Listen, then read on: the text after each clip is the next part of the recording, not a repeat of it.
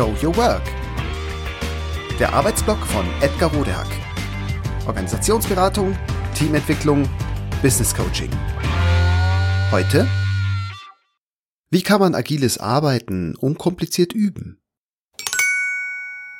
Sie wollen oder sollen agil arbeiten? Zuvor haben Sie aber noch ein paar Fragen? Sie sind nicht allein. Zum Beispiel bin ich neulich gefragt worden, wie man agil zu arbeiten üben kann. Im Backlog eines Teams, das gerade seine ersten agilen Gehversuche machte, fand ich einmal folgende User Story. Die Voraussetzungen für agiles Arbeiten sind geschaffen. Das fand ich ein bisschen lustig, was wiederum beim Team nicht gut ankam. Sorry nochmal, Leute. Und bei Lichte betrachtet ist es auch gar nicht so lustig. Denn heißt das nicht, dass wir uns nicht zutrauen, gleich agil loszulegen? Warum? Was müssen wir denn üben? Was sollen das denn für Voraussetzungen sein? Jeder hat ein Zertifikat als Scrum Master oder als Product Owner? Es ist genug Geld für Jira-Lizenzen ausgegeben?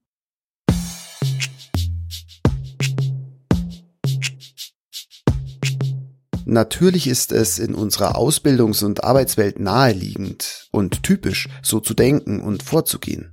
Schließlich lernen wir überall, dass zuerst irgendwelche Voraussetzungen geschaffen werden müssen.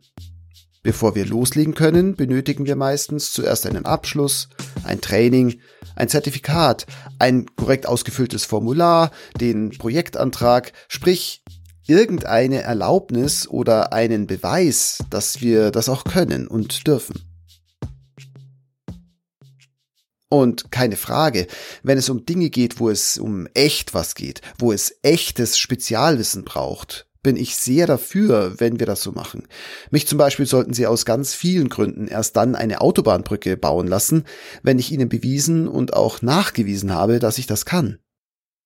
Im organisatorischen aber generell und vor allem dort, wo sich agiles, also selbstorganisiertes Arbeiten anbietet, das sind die tendenziell komplexen Situationen, wozu zum Beispiel alle Dienstleistungen gehören. Dort heißt es zu Recht, Stop trying, start doing. Schließlich haben wir doch einen Job zu erledigen, also Wichtigeres zu tun, als Voraussetzungen für agiles Arbeiten zu schaffen.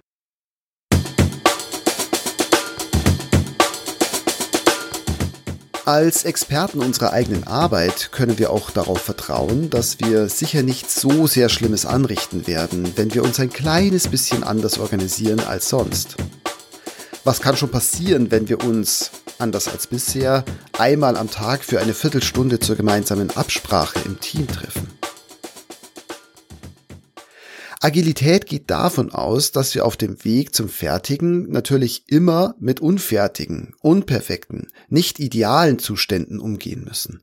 Das Imperfekte und das Ringen damit ist also gewissermaßen in die agile Philosophie und die agile Methodik eingebaut.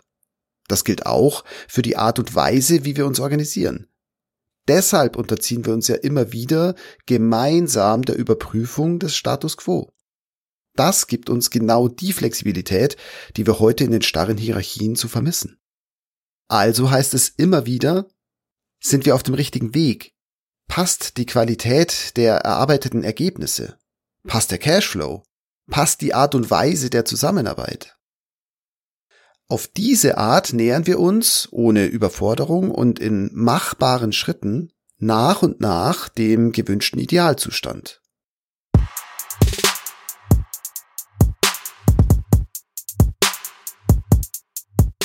Üben Sie also nicht erst, sondern fangen Sie damit am besten noch heute an und dann hören Sie bitte nie wieder damit auf. Wir alle sollten das tun. Denn es spricht einiges dafür, dass wir bald nicht mehr anders die Ergebnisse werden einspielen können, die wir einzuspielen haben, wenn wir bei Kunden und im Wettbewerb und auf dem Fachkräftemarkt eine Rolle spielen möchten. In diesem Sinne, stop trying, start doing.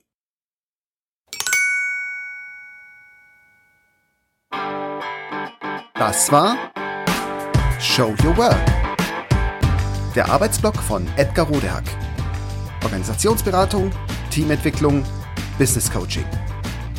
Mehr über mich erfahren Sie auf www.rodehack.de oder direkt im Blog auf www.trellisterium.de.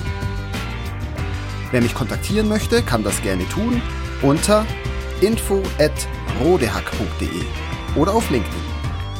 Vielen Dank fürs Zuhören. Bis bald.